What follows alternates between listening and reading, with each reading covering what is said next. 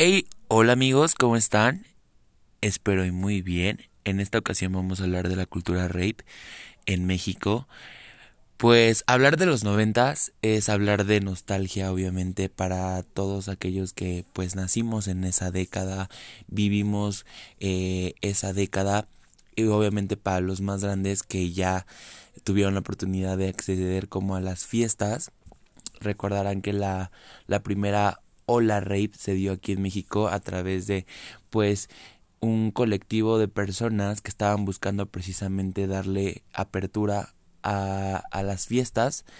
eh, en este caso de la música electrónica, y pues que se daban en ciertas locaciones poco inusuales aquí en la Ciudad de México como fábricas o casas abandonadas. Con el paso del tiempo la ola rape ha crecido aquí en la Ciudad de México